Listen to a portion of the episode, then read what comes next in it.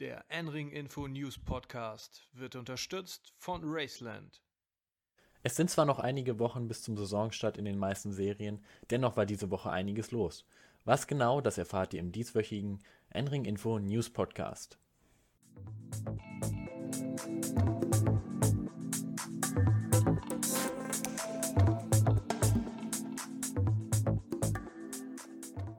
Es war wohl der größte Aufreger der Woche. Iron Force wird in diesem Jahr keine Rennen bestreiten.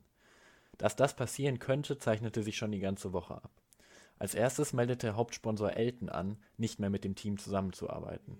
Finanzielle Ungereimtheiten sollen dafür der Grund gewesen sein. Als nächstes, nur einen Tag später, stieg JP Performance aus, der das Projekt seit Beginn 2018 unterstützt hatte.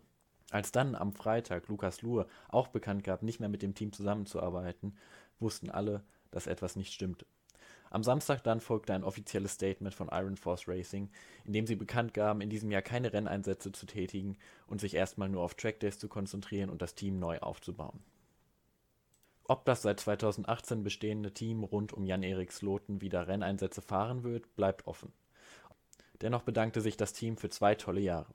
Das Team schaffte es in vergangener Zeit vor allem durch YouTube-Videos, junge Leute für den Motorsport und ihr Projekt zu begeistern. Deswegen ist es sehr schade, dass wir dieses Team in naher Zukunft nicht auf der Strecke sehen werden. Auch ein weiteres Team überraschte uns diese Woche. Falken Motorsport hat angekündigt, ihren BMW zu verkaufen und einen zweiten Porsche an die Nordschleife zu bringen. In den vergangenen drei Jahren fuhr Falken Motorsport stets mit BMW und Porsche in der VLN. Der BMW holte dabei sogar den ersten Gesamtsieg für das Team und wurde in der letztjährigen VLN-Saison Fünfter. Auch beim 24-Stunden-Rennen werden sie also mit zwei Porsche antreten. Grund dafür sei, dass man mit zwei identischen Fahrzeugen mehr Daten für die Reifen sammeln kann, was die Hauptaufgabe des Falken-Teams ist. Dennoch möchte man natürlich immer wettbewerbsfähig sein und vorne mitfahren. Wer die beiden Fahrzeuge fahren wird, ist noch nicht klar. Zunächst wird das Team aber nach Portimao in Portugal reisen, um einen Shakedown-Test zu absolvieren. Und auch eine weitere NLS-Nachricht erreichte uns in der letzten Woche. Racing One, die in den letzten sechs Jahren mit einem Ferrari 458 in der SP8-Klasse unterwegs waren, werden in diesem Jahr in die SP9 einsteigen. Das Team nimmt die diesjährige Saison mit einem Ferrari 488 GT3 Evo in Angriff. Auch zwei Fahrer sind schon bekannt. Christian Kohlhaas und Nicolai Rochevue werden den Ferrari in der NLS pilotieren. Aber damit nicht genug.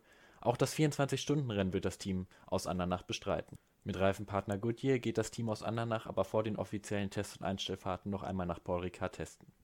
Ziel für die Saison auf der Nordschleife seien Top-10-Plätze.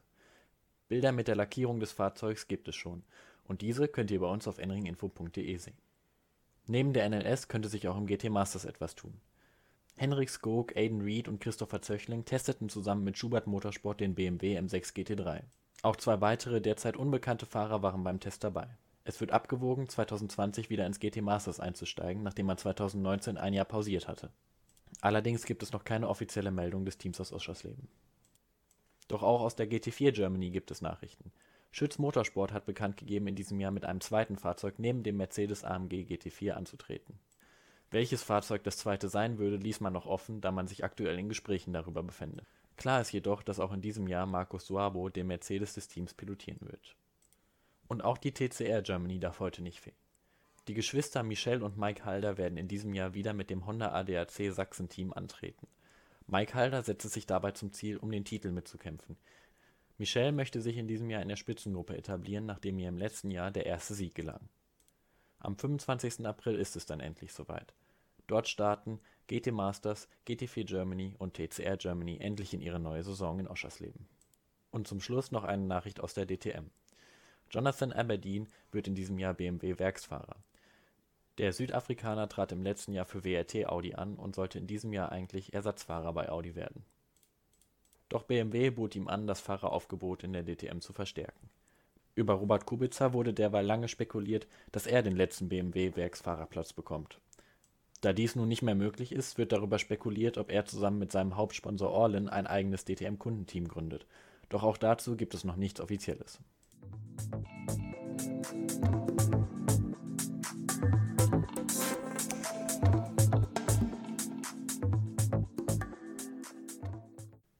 Wie die Woche gezeigt hat, gibt es also, obwohl der NLS-Saisonstart erst in sechs Wochen ist, genug zu besprechen.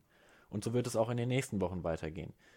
Denn noch lange nicht alle Teams haben bekannt gegeben, in welchen Serien oder mit welchen Fahrern sie in diesem Jahr antreten werden. Aber für diese Woche war es das erst einmal. Ich hoffe, es hat euch gefallen und wir hören uns nächste Woche Montag um 20 Uhr beim Enring Info News Podcast wieder. Euer Max Rennfort.